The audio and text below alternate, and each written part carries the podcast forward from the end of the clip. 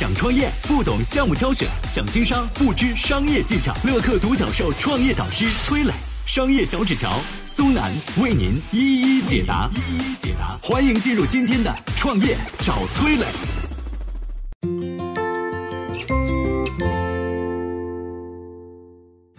湖南有家医院火了，听名字你一定非常熟悉，但把它和医院联系起来，你一定意想不到，他是谁呢？背后又有什么故事？有请崔磊，有请崔磊。疫情期间呢，湖南有一家医院火了，听这名字啊，你一定非常熟悉，但是呢，把它和医院联系起来，你可能没想过，甚至不敢想象，它就是湖南旺旺医院。没错啊，就是我们从小吃到大的那个旺旺大礼包的那个旺旺。一月二十五号，有新闻爆出，湖南旺旺医院成了新型冠状病毒疫情的定点医院之一，开启二十四小时接诊模式。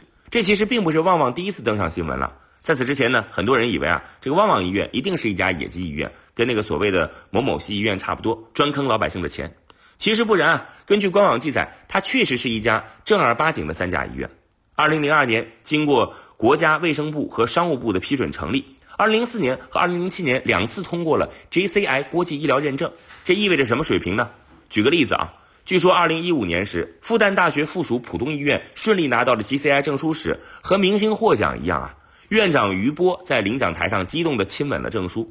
那既然是一家正经医院，那大概就和普通的三甲医院没什么区别了吧？简洁的装修，正经的医生，取这个名字，可能就是因为是旺旺开的嘛，所以打个广告博个眼球，并非如此啊。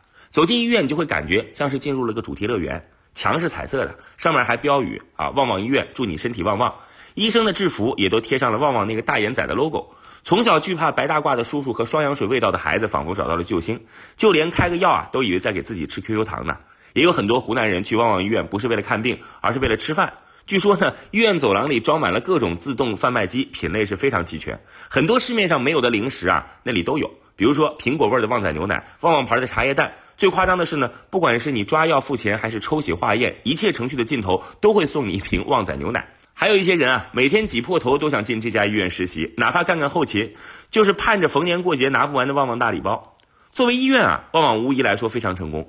医院给了患者更多的温度，同时呢，患者又用良好的心态回馈医生更多的理解和信任。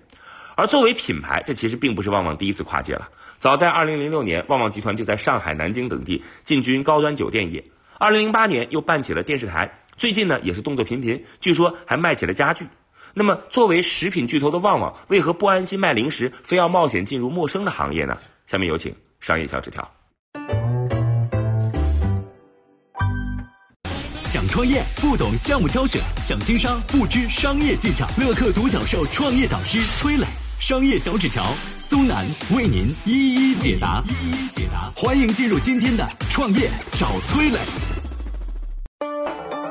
有请商业小纸条，请商业小纸条。上面崔老师说了，说旺旺集团又是建医院又是买酒店，频繁跨界进入陌生行业，但是毕竟隔行如隔山呐，跨不好很可能赔了本儿啊，是吧？那么旺旺集团为什么要这么做呢？背后原因有一个悲伤的话题，那就是中年危机。时光会将一个懵懂少年变成油腻大叔，连旺仔也不例外。对于大多数人来说啊，提起旺旺，回忆还停留在十几二十年前的广告画面，啊，一旺到底，你旺我旺大家旺啊，什么三年六班李子明同学 啊，等等等等等等，那个时代的广告啊，你提这个广告说你能听懂，你有感觉，那说明你跟我年纪估计差不多了啊。一九八九年的时候，旺旺正式成立，在九十年代红极一时。然而时过境迁呢，年过三十的旺仔和很多一起长大的小朋友一样，走到中年。此前财报显示，二零一四年开始，旺旺的营收一直处于下滑。原因呢也很简单，打开淘宝啊，你看一下就能找到答案。好吃的零食太多了，几百上千几万种，从膨化食品到坚果到炒货，从乐事到三只松鼠，旺旺面对的市场环境早已不像九十年代那样的单纯了。